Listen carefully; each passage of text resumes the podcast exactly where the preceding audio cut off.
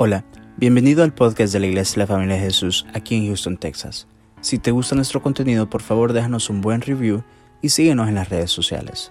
Nuestra visión como iglesia son las familias. Esperamos que este episodio sea de mucha bendición para tu vida. Somos tu familia. Te pedimos por la vida de Steven, Señor, por esa operación que va a tener el día de mañana, Señor. Ten misericordia de Steven, Señor, en el nombre de Jesús. Que tus manos sean las que operen a Steven, Señor, en el nombre de Jesús. Que todo lo malo que él tenga en la espalda, Señor, eh, sea sacado y que no quede ningún rasgo de esa operación, Señor, ningún daño. En el nombre de Jesús declaramos victoria de esa operación. Gracias te damos, Señor, en el nombre de Jesús. En el nombre de Jesús, toda la honra y la gloria es para ti, Señor Jesús. Padre, gracias te damos, Señor, esta mañana porque estamos aquí, Señor, para seguir aprendiendo de tu palabra, Señor. Tú has puesto en mi corazón, Señor, este deseo de apasionarnos por orar, Señor. De ser hombres y mujeres, Señor, de buscar comunicarnos contigo. Dame el denuedo para predicar, Señor, para que mis hermanos puedan entender lo importante que es orar, Señor. Lo importante que es comunicarnos contigo, Señor. Que en la oración hay poder, Señor. Que nada va a pasar si nosotros no oramos. Debemos de orar, Señor, para que las cosas cambien. Debemos de pedirte, Señor, para que las cosas mejoren. Gracias te damos, Señor, en el nombre de Jesús. Atamos todo espíritu de sueño, todo espíritu de disensión. En el nombre de Jesús, toda hueste de maldad le echamos fuera de este lugar en el nombre de Jesús y declaramos tu Espíritu Santo en este lugar. Gracias, Señor. En el nombre de Jesús te hemos orado. Amén y amén. Pueden sentarse. La verdad que me encanta cuando los padres presentan a sus hijos porque es un momento eh, que me llena de emoción ver que los padres dan un paso de fe, pero también de ver que el compromiso que toman para presentar a sus hijos, el compromiso de, de, querer llevar a sus hijos en los caminos de Dios. Yo, creo, yo le voy a decir algo, hermano, como yo soy padre también. Y tuve una fase en la cual no conocía, no conocía al Señor Jesús y otra fase que ya conocía al Señor Jesús. Y son dos fases totalmente diferentes en mi vida. Pero es un gran cambio cuando uno busca de Dios y uno empieza a guiar a su familia en los caminos de Dios. El mundo atrae, el mundo lo, lo jala uno. Y es bien fácil dejar los caminos del Señor. Pero tarde o temprano uno reflexiona si uno está en los caminos de Dios, que valió la pena. Y uno lo ve principalmente en sus hijos. Amén.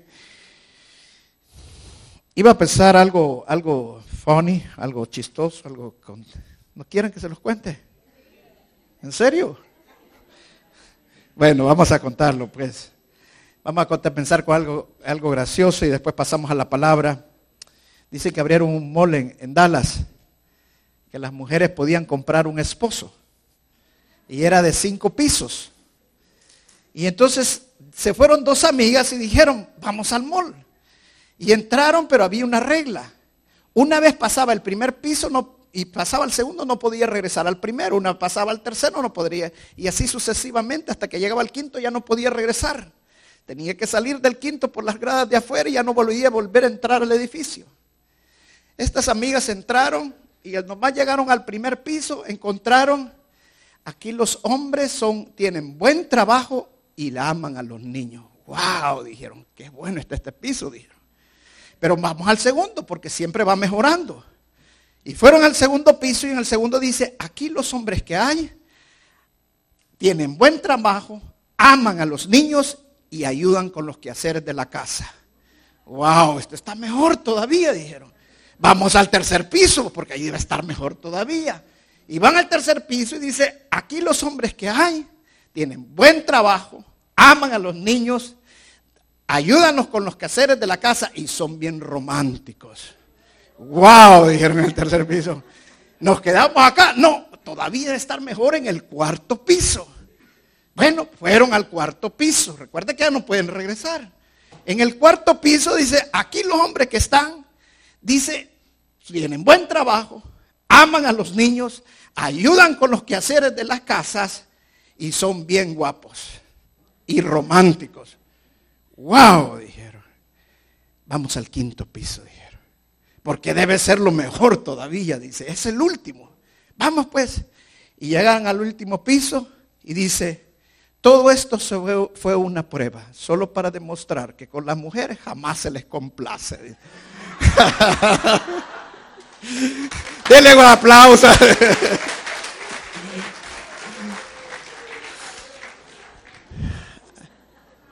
¿Por qué la gente no ora?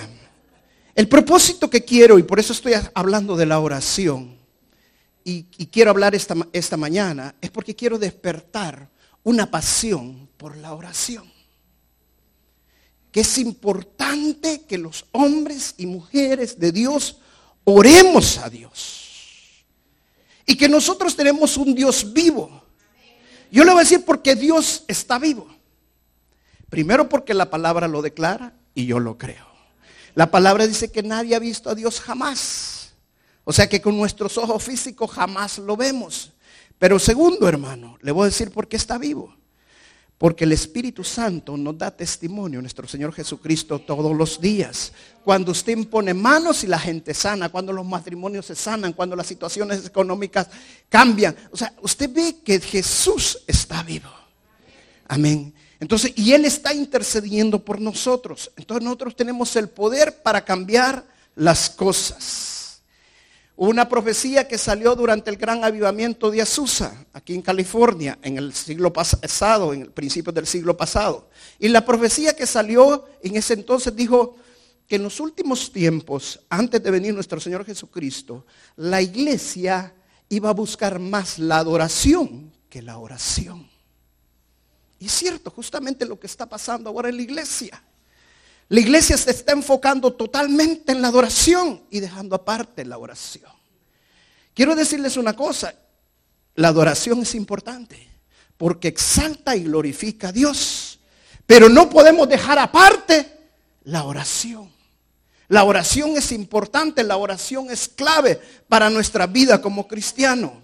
Amén. Ahora, ¿qué podemos hacer nosotros para realmente entender que debemos de orar. Yo quiero llevarlos a un pasaje en Job capítulo 21. Job capítulo 21, verso 15. Todos los grandes avivamientos, les voy a dejar esta tarea, investigue todos los grandes avivamientos, hasta con el primero que comenzó en el aposento alto. Todos estaban basados en la oración. Todos los avivamientos salieron de la oración. Qué importante es la oración. Mire lo que dice Job, el 21.15. Dice, ¿quién es el Todopoderoso para que le sirvamos? ¿Y de qué nos aprovechará que oremos a Él? Voy a leerlo en la NBI. ¿Quién es el Todopoderoso para que le sirvamos? ¿Qué ganamos? con dirigirle nuestras oraciones. Estaba leyendo el otro día, una, madre de familia iba para donde el doctor, llevaba una agenda bien cargada que ella tenía que hacer durante todo el día y llega al parqueo y no, no lograba encontrar parqueo y empieza a orar al Señor y Señor, por favor, dame un parqueo porque tú sabes lo que necesito inmediatamente pasar con este mes. En ese momento salió un carro y dijo, no, Señor, olvídate, ya encontré el parqueo. Muchas veces nosotros no vemos la ventaja de orar. Le estamos pidiendo a Dios, Dios nos responde rápidamente. Por eso hay veces, yo digo, Dios, Dios tiene el control de todas las cosas. Y hay veces Dios tarda un poco. Pero no es que tarde, Él Dios conoce nuestros corazones, que muchas veces nosotros no reconocemos que Dios está obrando, que Dios está haciendo cosas grandes y todo es a través de la oración. Job hizo una pregunta muy importante. ¿Qué voy a ganar de orarle al Señor? Para podernos apasionar en la oración, tenemos que ver las ganancias que obtenemos de orar. Parece que es algo que no es muy espiritual. Pero quiero decirle, cuando los, el Señor Jesús, los papás del Señor Jesús lo creyeron perdido y empezaron a buscarlo y lo encontraron en el templo, que fue lo que él dijo, estoy en los negocios de mi Padre. Y los negocios son para ganar. En otras palabras, Dios también quiere que nosotros veamos y entendamos que si nosotros nos volvemos hombres y mujeres de oración, ganamos. ¿Y qué ganamos? Lo importante es que entendamos qué ganamos nosotros de orar. La primera cosa que nosotros ganamos como cristianos, y creo que esa es la bendición más grande que nosotros podemos tener si nosotros nos apasionamos con la oración, es que nos hacemos hombres y mujeres con frutos. Crecemos espiritualmente. ¿Por qué? Porque yo te digo, la fe, dice la palabra, viene por el oír y el oír la palabra de Dios. La fe también es un fruto. Y es el único fruto que lo podemos obtener por la palabra de Dios y aumentarlo a través de la oración. Pero todos los demás frutos que habla Gálatas capítulo 5, verso 22, que hablan acerca del amor, el gozo, la paz, la paciencia, la mansedumbre, la fe, la templanza, todos esos frutos que menciona Gálatas 5, 22, no vienen a través de la lectura de la palabra. No vienen a través de estrategias humanas que nosotros buscamos. Como hay personas, yo le voy a decir algo hermano, personas que buscan tener paz por un tiempo y se van de vacaciones o buscan hacer cosas. Yo le voy a decir, lo mejor para que usted pueda encontrar paz por un rato, tírese de un avión. No, pero en paracaídas, lógico. ¿Sabe cuando usted salta en un avión un paracaídas, hermano? al no más salir del avión, es una gran paz. Viene un vacío, no oye ninguna voz. Es algo hermoso. Es una sensación, es algo... Pero tarde o temprano va a llegar a la tierra. Y ya cuando está llegando a la tierra tiene que empezar como va a aterrizar, si no se va a golpear y se va a puede hasta quebrar. Pero quiere decir, una vez usted sale, tiene una gran paz. Pero todo lo que nosotros busquemos para tener paz es algo temporal. Lo único que nos va a dar una paz permanente es Dios. Dice la palabra que la paz que Dios nos da, el mundo no nos la puede dar. El gozo que Dios nos da, el mundo no nos lo puede dar. Y solamente esos frutos los obtenemos a través de la oración. Mire, se los voy a llevar un pasaje que aquí está bien claro. En Juan capítulo 15, del verso 1 al 7. ¿Está conmigo? Dice, si no lo tienes, léalo acá. Yo soy la vid verdadera y mi padre es el labrador, o sea, él, es el árbol. Todo pámpano que en mí no lleva fruto, o sea, toda rama que en mí no lleva fruto, lo quitará. Y todo aquel que lleva fruto, lo limpiará para que lleve más fruto. Esto es una prédica también, tremenda. Dios limpia. Cuando damos frutos, Dios nos limpia, pero el propósito de limpiar es para que demos más fruto. Y cuando usted limpia el árbol, usted tiene que cortar. Y ese corte muchas veces duele. Pero todo es el propósito que demos más fruto. Pero no quiero enfocarme en eso esta mañana. Luego dice el verso 3, ya vosotros estáis limpios por la palabra que os he hablado. Permanecer en mí y yo en vosotros. Permanecer en mí y yo en vosotros. Como el pampa no puede llevar fruto por sí mismo, si no permanece en la vid, así tampoco vosotros, si no permanecéis en mí. O sea, la clave para llevar frutos, para que produzcamos frutos, es permanecer en el Señor Jesucristo. Si no permanecemos, no podemos dar frutos. Luego dice el verso 5, yo soy la vid, vosotros los pámpanos.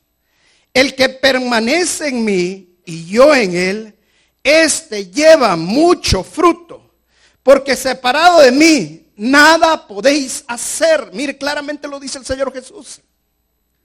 Por nosotros mismos no podemos hacer frutos. Yo le voy a hacer una pregunta. ¿Cuánto ama a su esposo o a su esposa? Si usted no permanece en el Señor Jesucristo, ese amor no va a durar mucho. ¿Me está, entendiendo lo que le quiero decir? ¿Por qué? Porque el amor es un fruto de Dios. Y si usted no permanece en el Señor Jesucristo, tarde o temprano usted va a empezar a resentirse con su esposo o su esposa. Porque no tiene el amor de Dios. La única manera que nosotros podemos permanecer en amor es permaneciendo en Jesús. Si no permanecemos en Jesús, no tenemos el amor de Dios. Tenemos un amor del mundo, un amor pasajero, que tarde o temprano nos desilusiona, que tarde o temprano nos aparta. Pero el amor de Dios hace que nosotros permanezcamos con nuestro cónyuge, hace que nosotros permanezcamos con nuestros hijos. Luego dice el verso 6, el que en mí no permanece será echado, echado fuera como pámpano y se secará. Y los recogen y los echan en el fuego y arden. Hermano, quiero decirte algo. Esto es bien claro. La vida del cristiano es dar frutos. Porque si no da frutos, va a ser echado fuera como el pámpano y quemado en el fuego. Nuestra vida no es simple sencillamente venir a la iglesia, levantar nuestras manos y cantar. Nuestra vida no solamente leer la palabra de Dios. Nuestra vida es dar frutos.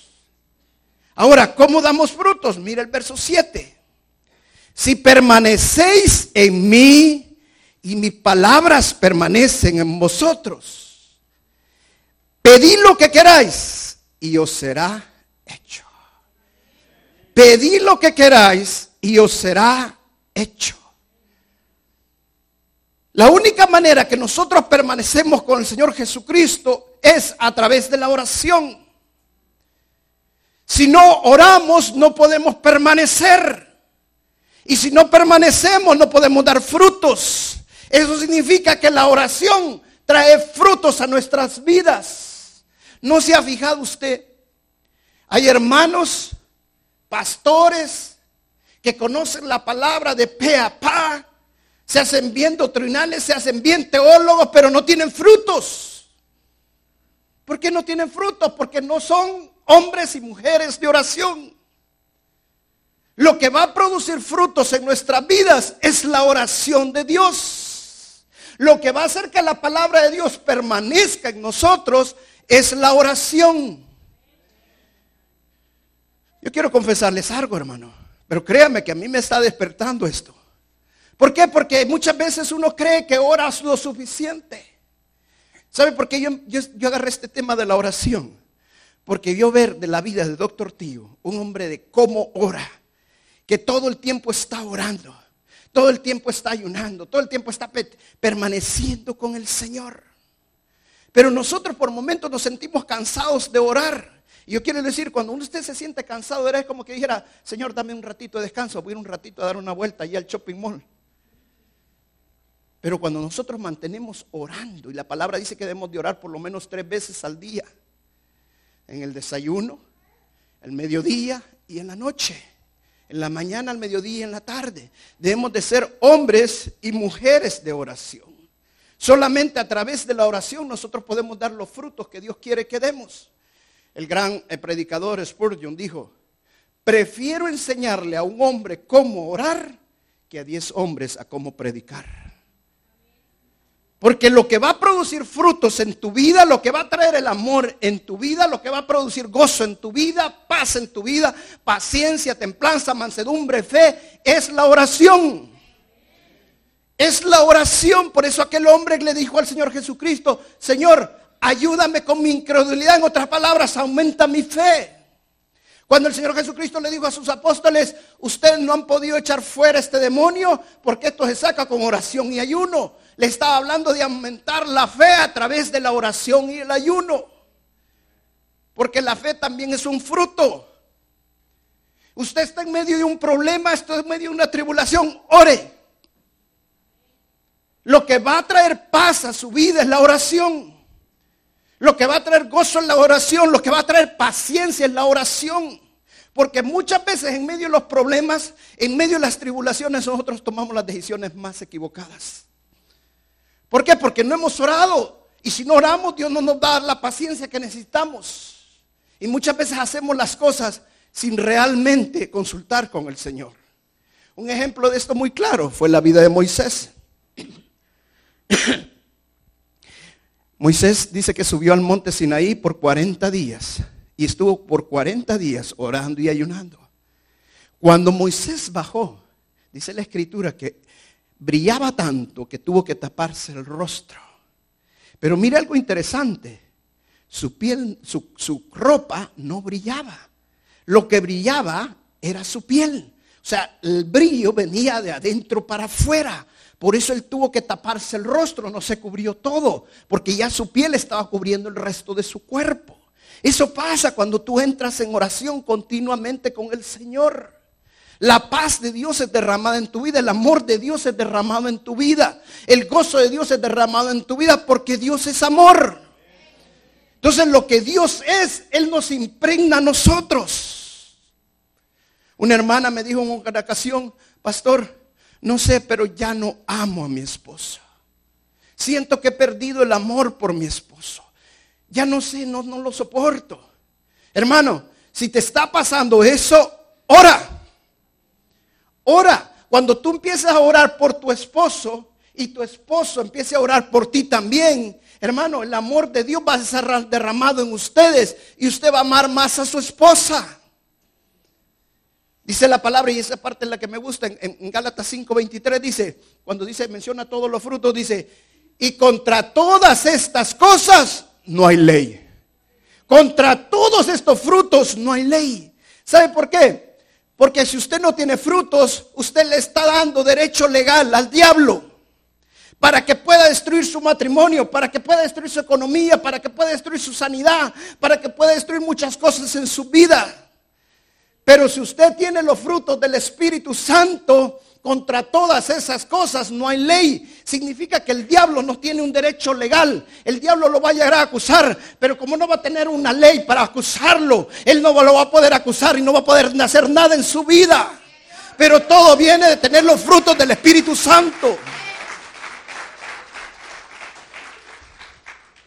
Dice Galatas 5:22, más los frutos del Espíritu. No dice que son los frutos de la carne. Los frutos del Espíritu son estos. Amor, gozo, paz, paciencia, benignidad, bondad, fe, templanza, mansedumbre. Todos esos frutos que el Señor nos da son del Espíritu. No, por más que nosotros nos esforcemos, no lo vamos a obtener. La única manera que lo podemos obtener es en la oración. Que usted sea un hombre, una mujer de oración. Y usted le pida al Señor los frutos del Espíritu. Muchos hermanos le piden muchas cosas al Señor. Pero menos los frutos del Espíritu. Y el Espíritu Santo está deseando darnos frutos. Y eso se logra a través de la oración. Amén. Yo creo que esto va a cambiar la iglesia en muchas cosas. Ayer que estaba preparando esta prédica, el Señor ponía esto muy fuerte en mi corazón. Hay matrimonios que están a punto de romperse. Hay matrimonios que están caminando en un hilo. Y esto me lo ponía el Señor ayer. Algunos de ellos incluso están juntos por conveniencia. Algunos de ellos únicamente es por no soltar solo, por provisión, por muchas cosas, pero no hay amor. Y el Señor me ponía muy fuerte esto. Cuando empiecen a orar, su matrimonio va a cambiar. Usted empiece a orar por su esposo. Esposos empiecen a orar por sus esposas. Oren. Y se va a dar cuenta de la nada le van a hacer un amor por su esposo. Pero si usted no ora, lo va a ver panzón, pelón, hediondo, ya no lo soporta. Pero cuando usted ora, eso pelón va a ser que brillante mi esposo. La oración hace que usted vea diferente a las personas. Miren Mateos capítulo 5. Mire, dice Mateo 5, verso 44. Voy a leer la parte B. Orad por los que ultrajan y os persiguen. Orad por los que os ultrajan y os persiguen. Pastor, ¿cómo quiere que ore por mi esposo si ya no lo aguanto? Viera cómo me maltrata. Si es que lo que me dice a mí, pastor, si te lo dijera usted, y usted le da una pescosada de regreso. Hermana, la solución es la oración. Y miren lo que dice el verso 45, para que seáis hijo de vuestro Padre. ¿Por qué? Porque los hijos traen el ADN del Padre. Y nuestro Padre es un Dios de amor. Yo no voy a cambiar de la forma que usted ve a su esposo. Yo no voy a hacer milagros, pero Dios sí los puede hacer. Y la forma que Dios los hace es a través de la oración. Ore por esos los que los ultrajan. Y no solamente el esposo. Ore por aquellos los cuales usted no puede estar cerca. Por eso la palabra dice que oremos por ellos, porque cuando nosotros empezamos a orar, los frutos de Dios empiezan a ser derramados en nuestras vidas. Y aquello que no podíamos soportar, de repente ya lo podemos soportar. Porque el fruto de Dios, el primer fruto es el amor. Y entonces Dios nos empieza a dar amor por estas personas. Y después viene la paz, el gozo, lo que usted no sentía antes. Usted antes de estar a la par de esta persona no tenía paz, no tenía gozo, le daba tristeza. Pero cuando usted ora por esta persona, que lo había ultrajado, que lo maltrataba, que le deseaba el mal, usted empieza a sentir paz y gozo. Tal vez la otra persona no ha cambiado, pero su vida ha cambiado. Tarde o temprano, le voy a decir también, la otra persona va a cambiar. ¿Sabe por qué? Porque la oración tiene doble efecto, para allá y para acá. Amén.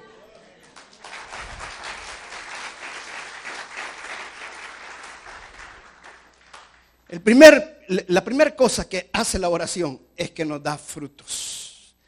Ahora, la segunda cosa, y no me gusta enumerar las cosas de Dios, pero otra cosa que hace el Señor es que nos da derecho legal para interferir. Vamos a Mateo capítulo 16, verso 19. ¿Cuántas veces usted ha tenido un problema con la corte? Sea de tránsito, sea de cualquier problema legal. Usted tiene que someterse a lo que la ley dice. ¿Sí o no? ¿Y quién tiene el derecho allí? El juez. El juez dice, esto se puede, esto no se puede. En las cosas espirituales, cuando nosotros oramos, Dios nos da el derecho legal para interferir. Eso significa que Dios nos da la autoridad a nosotros para que nosotros podamos votar fortalezas. Mire cómo lo dice Mateo 19, 16, 19. Voy a tomar un poco de agua, si me permite.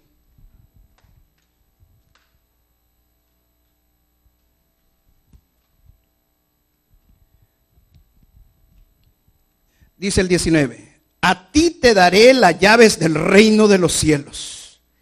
Y todo lo que atares en la tierra será atado en los cielos.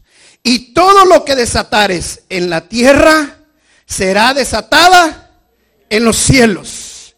Hermano, si usted quiere que las cosas cambien y no ora, ¿cómo va a querer que cambien?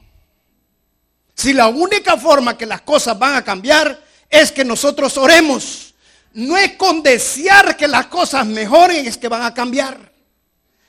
Es con que nosotros oremos. Hay hermanos que desean que las cosas sean diferentes con sus hijos. Hay hermanos que esperan que la economía les mejore y lo desean, pero no oran. ¿Sabe por qué? Porque piensan que Dios ya conoce sus pensamientos y que Dios ya conoce sus deseos. Y dicen, Señor, si tú sabes lo que yo quiero, en otras palabras, ¿para qué te lo voy a pedir? Y la palabra dice que lo que nosotros atamos aquí en la tierra, lo atamos en el cielo. Y que lo desatamos en la tierra, desatamos en dónde? en el cielo, ore. Y no ore con el pensamiento, es otro gran error. Yo no sé por qué, pero quizás porque de Centroamérica para acá somos más calladitos. Pero usted va a Sudamérica, esos hablan hasta los codos. Y no les cuesta hablar. Pero a nosotros nos cuesta hablar. Pero háblele al Señor. Háblele, dígale al Señor su petición. Tome autoridad en el nombre de Jesús. Porque cuando usted empieza a orar, y se lo voy a decir bien claro esto, cuando usted empieza a orar, Usted abre las puertas del cielo para que Dios interponga en su vida, para que Dios intervenga en su vida. Y usted cierra la puerta al diablo. Se lo voy a decir una vez más porque esto es bien importante. Cuando usted ora, usted abre las puertas del cielo para que Dios intervenga en su vida y cierra la puerta del diablo para que Él no siga haciendo cosas en su vida. En otras palabras, si usted no ora, usted abre la puerta al diablo para que siga haciendo cosas contra usted. Y usted está cerrando la puerta a Dios para que Él te intervenga en su vida. Porque Dios tiene leyes espirituales y Él no pasa esas leyes espirituales. Dios quiere que nosotros oremos. Y Él dice, hasta que tú ores, yo voy a entrar. Hasta que tú ores, yo voy a actuar. Yo voy a cambiar tu situación. Las cosas no van a cambiar porque yo lo deseo, sino porque yo tomo autoridad en el nombre de Jesús.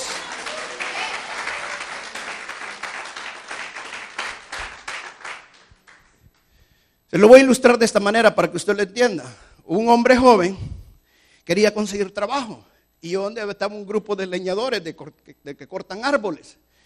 Y llegó a decirle, mire, yo quiero que me den oportunidad de trabajar con ustedes y quiero cortar árboles. El jefe del equipo le dijo, ok, queremos ver qué tanto bueno eres. Escoge un árbol y córtalo. Y agarró un árbol bien grueso y dijo, este, ok, córtalo. Y en dos patadas se lo cortó. Entonces viene el jefe y le dice, ok, preséntate el lunes, el lunes te vamos a dar trabajo. El lunes llegó, se presentó al jefe y lo mandó con el equipo más experimentado. El lunes fue el primer lugar en botar árboles. El martes ya la cosa bajó, ya estaba en medio allí. El miércoles fue el último. Para el jueves lo mandó a llamar el jefe en la tarde. Toma tu cheque, estás despedido. Y él todo confundido le dice, ¿y por qué? Si yo soy el que más me esfuerzo aquí, soy el primero en venir y el último en irme. Ni siquiera tomo los coffee break y los descanso, le digo. El jefe le dijo, déjame hacerte una pregunta. ¿Cuántas veces afilas el hacha?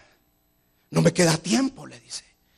Hay una gran diferencia entre trabajar fuertemente y trabajar inteligentemente. Hermanos, así nos pasa a muchos los cristianos. Vivimos aconjojados, vivimos afanados y andamos contándole a medio mundo los problemas y andamos para allá y para acá y corriendo y nunca los problemas nos dejan. ¿Sabe por qué? Porque usted no dobla rodillas, usted no se pone a orarle a un Dios poderoso, usted no afile el hacha.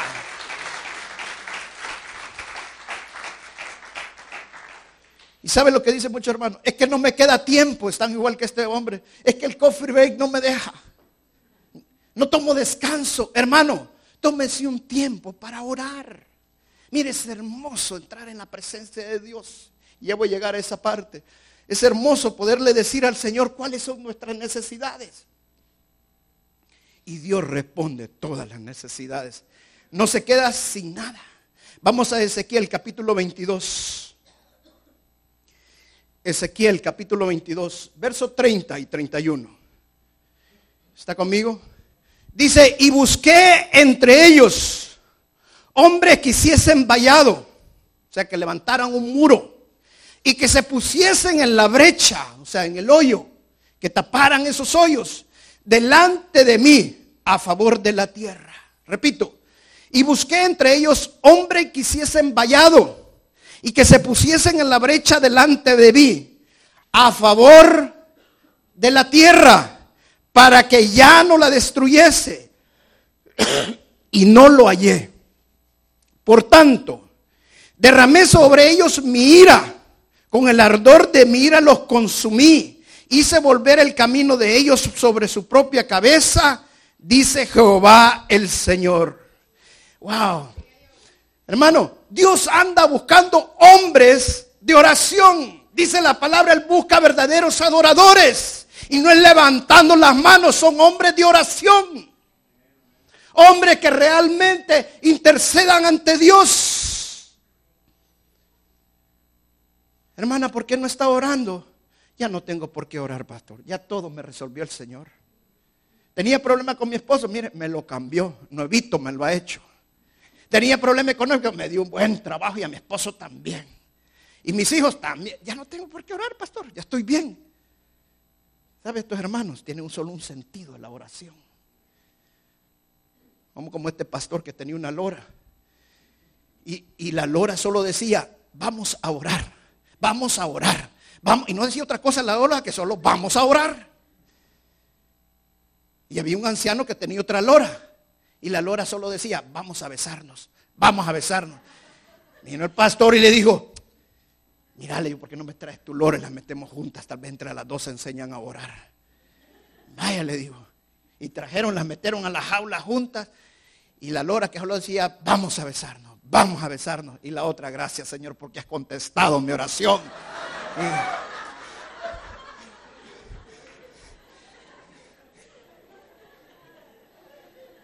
Hermano, Dios quiere que ore diferente.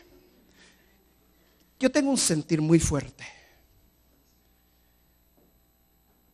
Dios está buscando en estos tiempos hombres y mujeres que oren por esta nación. Yo le voy a decir, hermano, lo que va a salvar esta nación no son los políticos. Usted está hablando más de Obama que hablándole al Señor de Obama. Usted está criticando más a los políticos que hablándole al Señor de los políticos.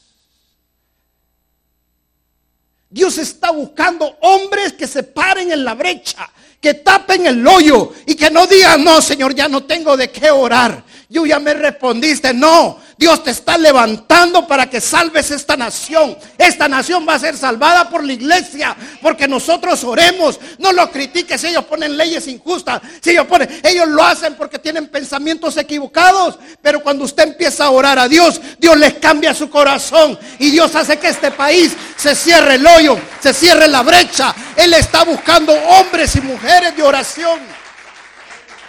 Amén. Vamos al último punto.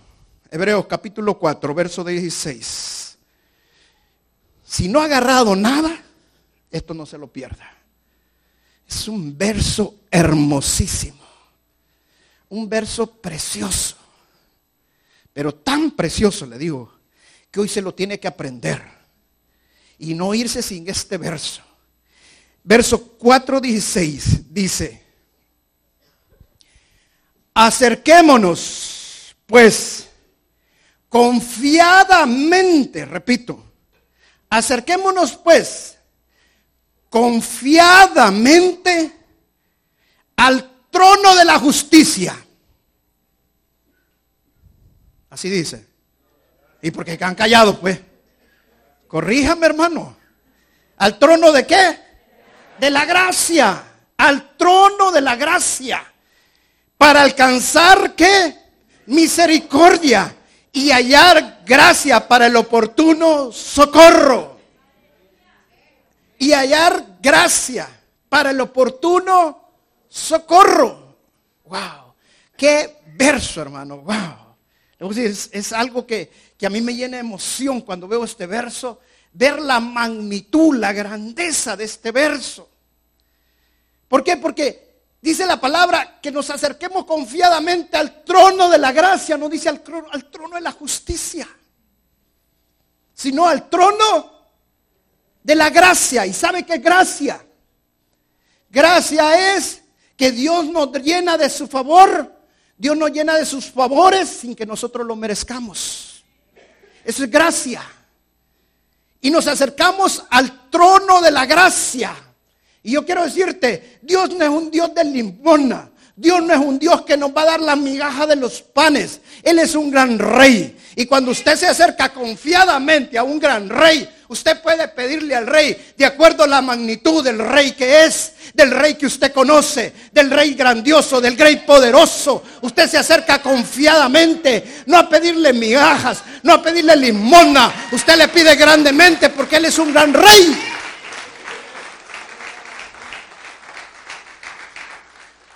Dice que una ocasión un soldado de, Alejandro, el emperador Alejandro, dice que el hombre hizo grandes méritos, este soldado. Y le dijeron al soldado, mire, el emperador dice que pidas lo que quieras y el rey te lo va a dar. Y dice que El, el soldado no pidió en base a lo que él merecía, sino que dijo, yo quiero esto. Y se quedó el tesorero en mucho lo que pedí, le dijo. No te voy a decir sí, voy a ir primero a consultar con Alejandro, le dijo, a ver si te lo puedo dar. Cuando llegaron a contarle a Alejandro lo que el soldado estaba pidiendo, le dijeron, mira qué abusivo el soldado lo que ha pedido. Y le dijo, es que él sabe que tan grande es su rey. Y él ha pedido de acuerdo a la grandeza de su rey y yo se lo voy a dar. Hermano, así es Dios. Él está en el trono de la gracia. Sus caminos son más altos que nuestros caminos. La misericordia es más grande que los cielos. Cuando usted viene a pedirle por misericordia y gracia, Dios no le da migajas, Dios le da grande, Dios le da tesoros. Él quiere repartir sus tesoros a los que vienen por su gracia y su misericordia. Amén. Pero muchas veces nosotros nos sentimos, es que pastor, yo no sé si merezco orarle a Dios. He sido tan malo o he sido tan mala. Se siente usted como una pulga, como algo que no puede pedirle a un Dios grande, a un Dios poderoso. Pero porque no ha entendido que usted tiene que acercarse confiadamente al trono de la gracia. No es el trono de juicio. Dios no lo va a condenar porque usted venga. Eh, quiero decirle una verdad. Y esto ábralo y Satanás suelta los oídos de mis hermanos. Esta es una gran verdad. Desde que el Señor Jesucristo murió, Él nos dio derecho legal para orarle a Dios. Él nos dio derecho para entrar confiadamente al trono de la gracia. Y la palabra lo dice claramente, cuando nuestro Señor Jesucristo murió, dice que por la sangre de nuestro Señor Jesucristo hoy entramos al lugar santísimo. Por la, dice que cuando él murió se rompió el velo del lugar santísimo de arriba para abajo. Y no se rompió de abajo para arriba. Se rompió de arriba para abajo porque los cielos se abrieron. Y se abren a todo el que cree. Al que viene confiadamente a decirle al Señor, todo vengo ante ti. Confiado al trono de la gracia. Pero ¿qué viene a recibir? Viene a recibir misericordia y gracia. Misericordia y gracia. Ya dije que es gracia. Recibir lo que no merecemos. Recibir el favor de Dios que no lo merecemos. No merecemos los tesoros de Dios, merecemos las migajas, pero la gracia de Dios hace que recibamos las riquezas abundantes del Señor. Pero ¿qué es misericordia? Misericordia es no recibir lo que merecemos. Porque nuestra maldad, nuestro pecado, nuestra mente pecaminosa, no, no, mereceríamos entrar confiadamente a la gracia de Dios, al trono de la gracia. Pero la misericordia de Dios hace que nosotros podamos entrar. Pastor, pero es que usted no me entiende. A mí me cuesta orar. ¿Y por qué? Porque cuando estoy enfrente de Dios, la lengua se me traba. Y me vuelvo tartamudo y no puedo hablar. Moisés era tartamudo, pero Moisés podía hablar ante el Señor. Ahora te voy a decir una verdad. Nosotros estamos mil veces mejor que Moisés. Porque ahora nosotros tenemos derecho de legal para entrar al trono de la gracia y llegar confiadamente. Y si la boca, la lengua se te traba, si tú estabas diciendo algo que no le tiene ni sentido, yo te voy a decir algo. Jesús va a cambiar esa oración y la va a presentar ante Dios y va a decir, esto es lo que mi hijo quiere. Y el Señor va a hacer que Dios escuche tu oración. Dios va a contestar la oración no por lo que tú estás diciendo, porque el Señor Jesús endereza tu oración. Entra confiadamente al trono de la gracia. Eso es que nosotros entendamos que el trono de la gracia es para que nosotros recibamos los favores de Dios. ¿Por qué la gente no ora? Porque no entiende que tenemos un rey maravilloso un rey lleno de toda gracia y lleno de toda misericordia. Quiero ilustrárselo de esta manera para que usted entienda cómo está lleno Dios. Una hermana me dijo en una ocasión, pastor, he orado a Dios, le he pedido a Dios y me he metido a cursos y todo, pero aún no puedo perdonar a mi padre. Yo le dije, hermana, El problema suyo es que no está viniendo confiadamente al trono de la gracia. Porque cuando usted llegue confiadamente al trono de la gracia, Él va a derramar su misericordia sobre usted. Y va a hacer que eso que usted está teniendo contra su Padre, la misericordia de Dios la va a cubrir, la va a tapar y usted va a olvidar todo lo que su Padre le hizo. Hágalo, hermana. Entre confiadamente. Pídale al Señor. Hermano, a los días de eso, la hermana tuvo una liberación impresionante. ¿Por qué? Porque Dios la liberó. La misericordia y la gracia de Dios la alcanzó. La única manera que nosotros vamos a alcanzar la misericordia y la gracia de Dios es llegado confiadamente. Amén. Mi hija decía el miércoles pasado que ella en ninguna casa entra al altar, o sea, entra, perdón, al, cuarto de los esposos, de los papás. Siempre se queda allí donde la ponen, la sienta, pero nunca entra al cuarto del matrimonio. Pero en la casa de nosotros, ella lo primero que hace es meter al cuarto de nosotros. Se quita los zapatos, se tira, me deja la ropa tirada, hace un montón. ¿Sabe por qué? Porque tiene confianza de entrar al cuarto de sus padres.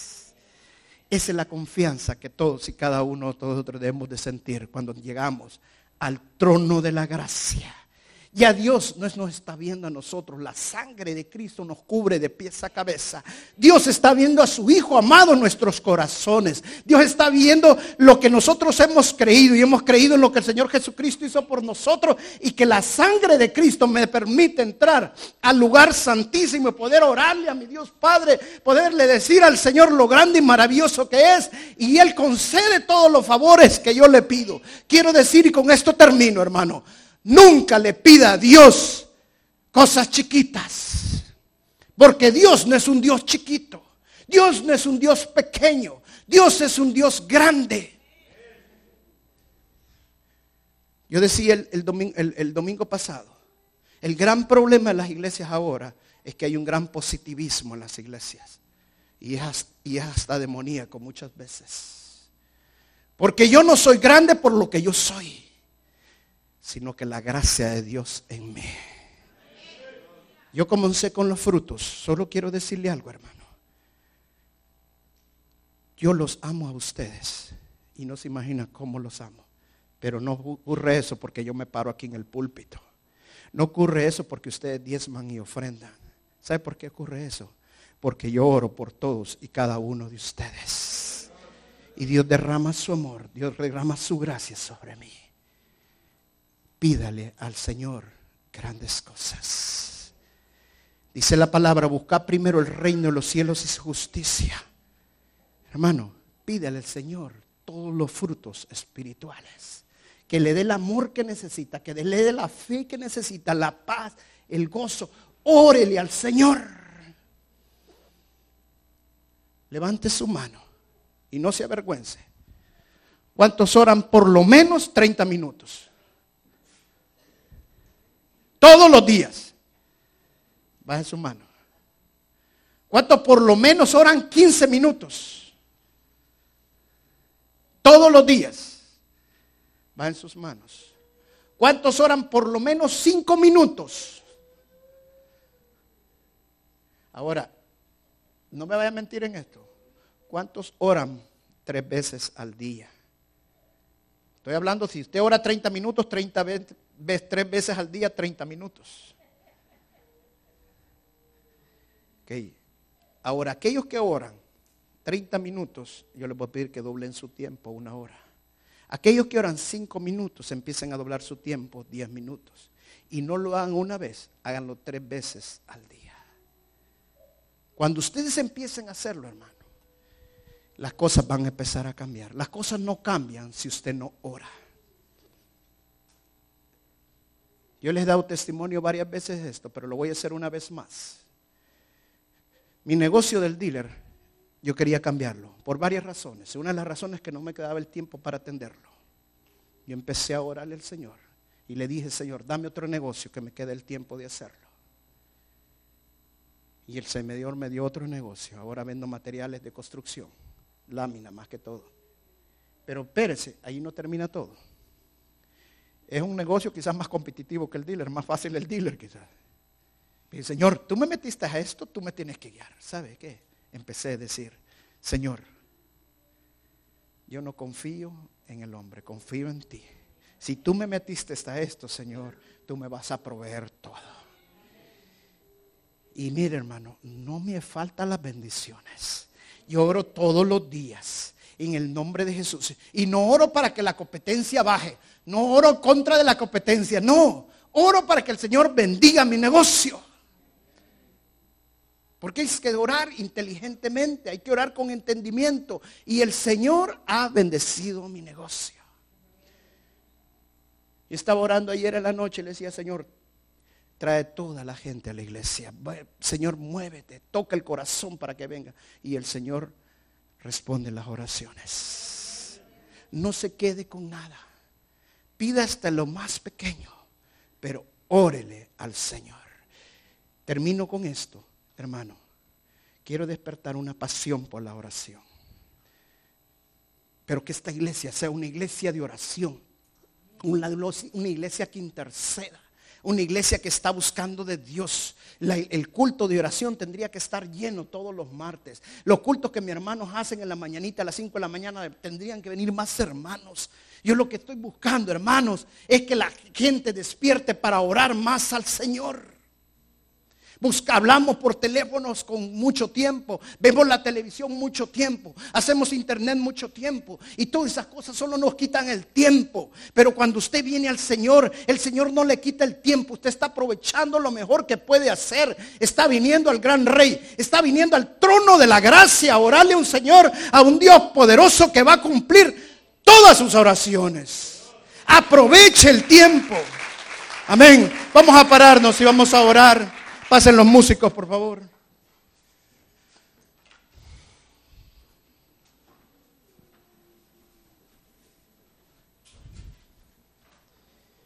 Si cantamos esa canción que estaban cantando al principio de, de, la misericordia. Cuando estábamos cantando esta canción,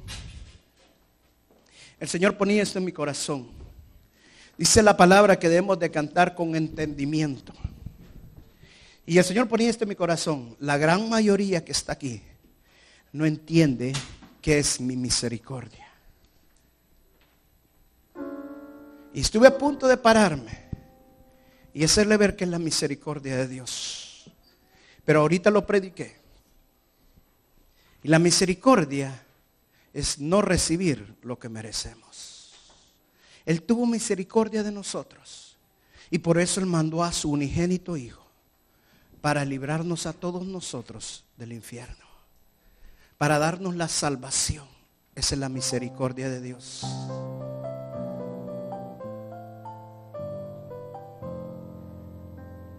Yo quiero decirle, hermano, yo me he escapado de morir, no una vez, muchísimas veces. Muchísimas.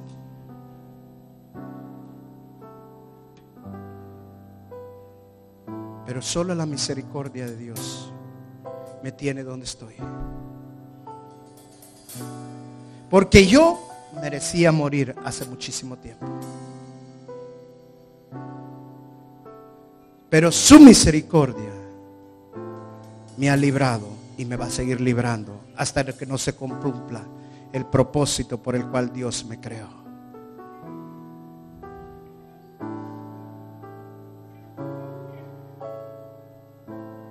Nunca se me olvida una vez que yo iba en, las calles de San Salvador y de repente estaba el semáforo así, un carro paró al frente, yo todavía estaba como de aquí al principio de la iglesia del carro. Y salió un hombre con una pistola apuntando, me dijo, no te muevas, me dijo.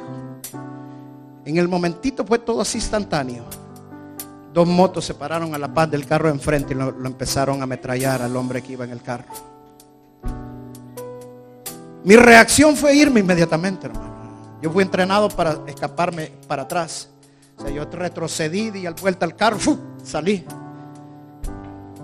Y crea que me temblaba todo. Porque estaba pensando que el hombre me iba a disparar. yo sé que algo le pasó en la pistola de ese hombre y se le trabó.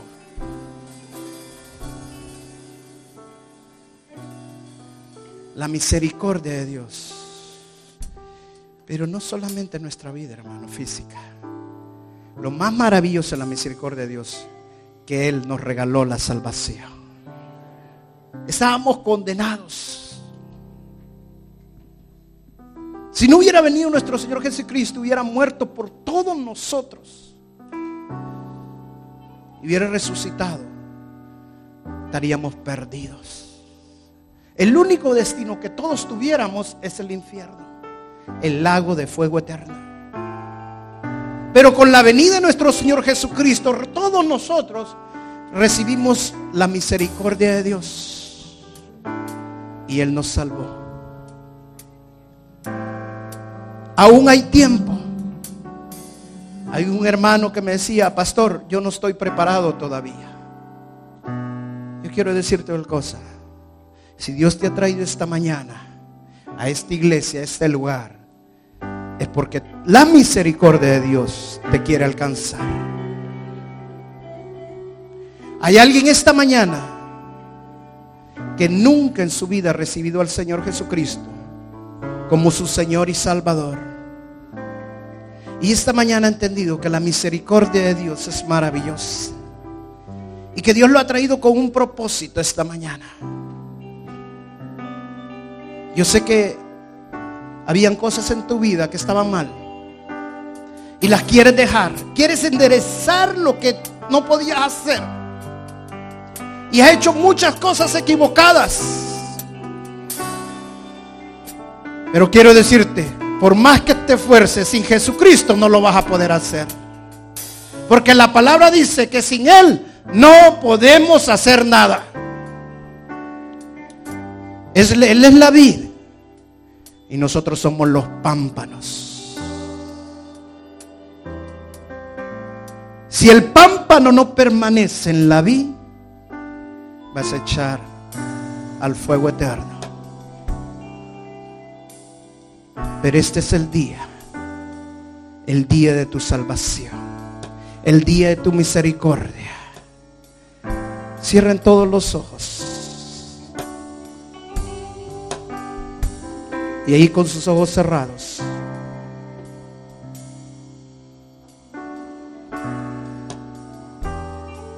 Levante su mano.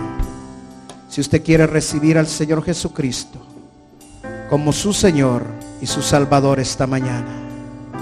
Gloria a Dios. Gloria a Dios. Gloria a Dios. Si usted nunca lo había recibido antes y esta mañana dice, sí, yo quiero recibir a Jesús como mi Señor y Salvador. Quiero que mi vida cambie. Quiero que mi vida sea diferente. Y esta mañana he entendido que la misericordia de Dios me ha alcanzado. Gloria a Dios. Hay alguien más esta mañana que nunca lo haya recibido. Si usted ya lo recibió, baje su mano. Pero si no lo ha recibido, tenga sus manos levantadas. Si usted no lo ha recibido, tenga sus manos levantadas. Y esta mañana dice, sí, Señor, yo quiero recibirte. Gracias, Jesús, gracias. Vamos a cantar esta alabanza. Vamos a dejar que le